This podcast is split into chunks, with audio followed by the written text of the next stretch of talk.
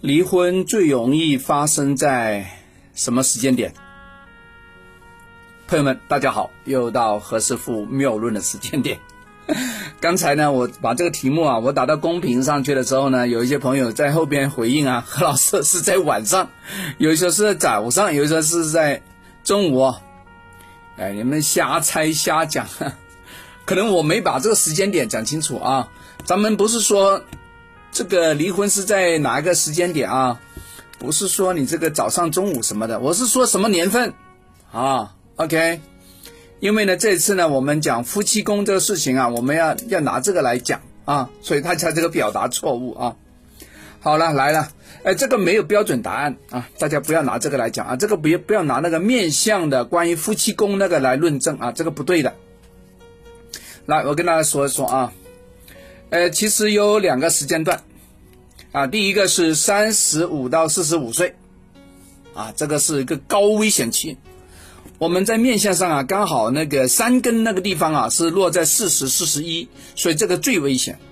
啊，如果呢感情不出问题，就身体出问题，很多男的要么就在四十一左左右右就拜拜了，啊，呃，这个什么原因我不知道，哈哈，大家回去猜啊。但是我告诉大家，这是一个。呃，看，看东西的一个诀窍，好不好？再来另外一个就是二十到三十的这个呢，其实也有问题啊。二十三十啊，很多人可能呃十八岁大学对吧？这个二十二十的话呢，大概就大三吧，啊，差不多对吧？三十呢是出社会呃好几年了，如果念研究生的话呢，可能就再减个三年吧。啊，是这么回事啊。呃，经过这个婚姻里面呢，多年了之后，哎，你就发现哦，这个原来你你平时看到的优点，你喜欢的、爱的，他死去活来的优点呢，慢慢你觉得他是已经普通不过了，而你原来没看到的缺点呢，慢慢就露出来了，对吧？狐狸的尾巴藏不住了，所以慢慢就觉得讨厌，对吧？受不了，受不了，我受不了，所以往往呢，在三十多左右，他们没到三十时候就可能离了，很多是这样。因为何老师做过非常多婚姻的咨询呢，发现呢，二十多到三十多离婚的非常多，啊，特别是命带童子的，命带这个孤臣寡宿的，很多都是在这个时间点出问题的。那有什么破解之道没有啊？也有，我建议呢，呃，对于这个。有这个疑问、有这个想法，或者说有这个趋势的朋友啊，或者说你有点忍耐不住别人的缺点的啊，我建议啊，多交往一下啊，对吧？第一年先摸底，第二年先多多了解、深交一下，对吧？第一年了解你们两个人的事情，第二年了解的父母双方的事情，他们兄弟姐妹的事情啊，他父母之间有没有打架、有没有吵架啊，相处怎么样啊？把他那边的底搞清楚了，你就知道你跟这个人相处，你以后的发展怎么样。这个很重要啊，啊，好吧，两年之后踏入婚姻喽，结婚之后七年叫七年之痒，对吧？一开始新鲜呐，一开始觉得每一天都是新鲜的，七年之后就不新鲜了，对吧？已经老生常谈了，对吧？你这个翘个尾巴，我就知道你想放屁了，是吧？很清楚了，对吧？所以在这个时间点里面呢。男人呢，原来在前面的时间点寻求的是新鲜感，对吧？多了一个人的感觉。女孩子呢，在里面寻求是什么？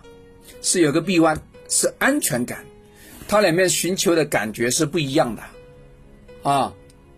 OK，明白吧？第三个，容易离婚的时间点呢？我们如果拿结婚的时间点做做累计的话。往往是加十或加十五，为什么？因为结婚之后呢，人呢，特别是男的啊，心就开始有点定了，就以家庭为中心，然后呢，慢慢的拓展他的事业，啊，那怎么样？慢慢的在事业上，他就容易获得成功，就有一些小成绩啊，有点小自满，然后他往往呢是以为自个努力单枪匹马得到的，而不是靠着太太、靠着配偶的力量促成的。往往有点自满，然后呢，在外边混的多了，就有点怎么样？哎，有点自高、自傲啊，外边也有一些诱惑，就把他拉下水。如果呢，刚好呢，外边怎么讲啊，对他也是死心塌地的啊，把这个身体给蹭过来，那老在河边走，哪能不湿鞋啊？就出问题了啊！所以这是高危险的时间。不过呢，每个人的呢时间跟这个左左右右会有点差别，可能误差不会超过两三年啊！真的，为什么？因为夫妻宫受合化天干的那个受合的话，它不会错开很远，所以大家留意这个啊。如果呢，在我们的八字里面呢，这个杂煞非常多。男孩子呢，就是说正财偏财太多，也要注意这个问题，要诱惑；女孩子呢，正官偏官太多，也要注意诱惑。啊，这往往是很多人离婚，很多人二婚、三婚，啊，我都碰到一个四婚的，你看，哎呀，多麻烦呢，这个啊。OK，好，如果朋友们你有这个婚姻上的困扰，你另外再找我聊聊吧。啊，今天特意利用这个课间的时间跟大家说一说啊。有些朋友说何老师，我看到你朋友圈里面经常秀一些，呃，别人分解的案例啊，我怎么能听得到呢？怎么能看得到呢？这样吧，你加我微信啊，到时候的私事私聊啊，如果你需要哪一方面的资料，我另外再私发给你吧，好不好？在课堂上我们不讲这个了啊，私信私聊，OK，我们后边慢慢聊，拜拜。